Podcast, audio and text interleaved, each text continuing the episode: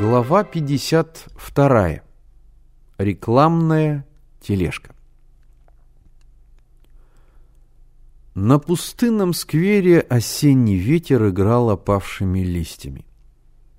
Он собирал их в кучи, кружил вокруг голых деревьев, метал на серый гранит церковных ступеней, шуршал по одиноким скамейкам, бросал под ноги прохожим и грязными клочьями волочил вверх по остоженке, забивал под колеса яркой рекламной тележки, стоявшей на углу Всеволжского переулка. На тележке были укреплены под углом два фанерных щита с развешенными на них афишами новой кинокартины «Камбрик Иванов».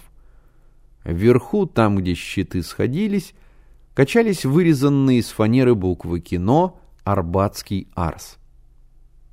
Прохожие Остоженки привыкли к тележке, уже несколько дней неизменно торчавшей на углу. Вечером за ней являлся мальчик и увозил. Лысый старик – хозяин филателистического магазина, ругал мальчика за то, что тот ставит тележку против магазина. Мальчик ничего не отвечал, подкладывал камни под колеса и удалялся. Однажды вечером мальчик явился, вынул камни из-под колес тележки, вкатил ее во двор магазина и пошел в дворницкую. Дворник, худой рыжий татарин, сидел на широкой кровати, свесив на пол босые ноги. «Дяденька», — сказал мальчик, — «моя тележка сломалась, можно ей постоять во дворе?» «Опять сломался?» Дворник лениво посмотрел в окно. «Опять сломался». Он зевнул, похлопал ладонью по губам. «Пущай стоит. Нам разве жалко?»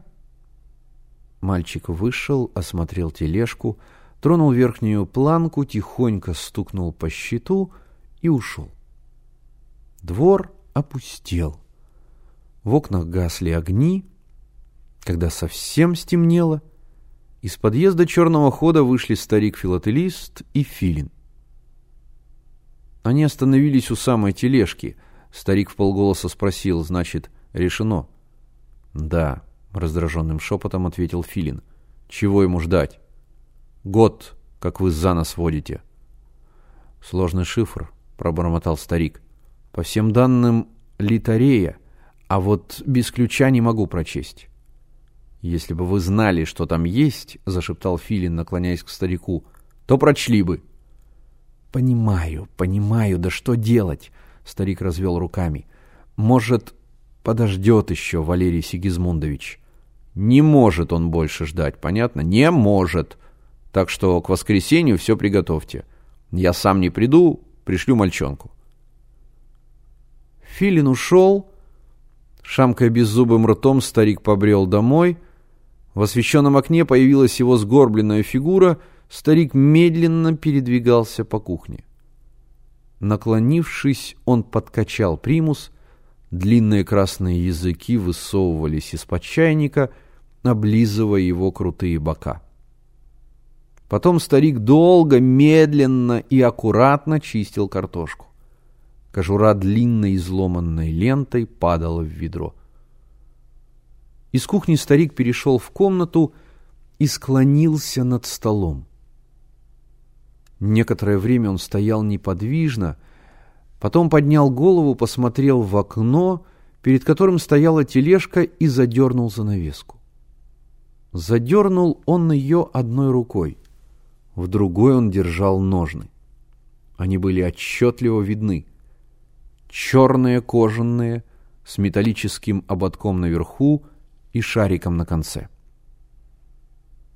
Вышел дворник, почесался, глядя на луну, зевнул и пошел к воротам.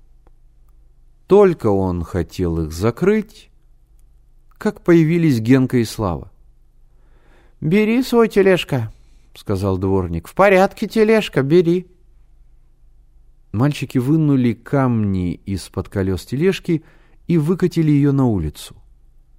Дворник запер ворота. Мальчики вкатили тележку в безлюдный переулок, осмотрелись, отодвинули верхнюю планку и раздвинули щиты. Из тележки вылез Миша. Домой Миша вернулся поздно ночью. Мамы не было, она работала в ночную смену. Миша разделся, юркнул в постель и долго лежал, не засыпая. Здорово они придумали с тележкой. Неделю изо дня в день следили из нее за магазином старика. Провожая посетителей, старик разговаривал с ними возле тележки и не догадывался, что там кто-то сидит. Ночью они ставили тележку во дворе и таким образом узнали весь распорядок жизни старика.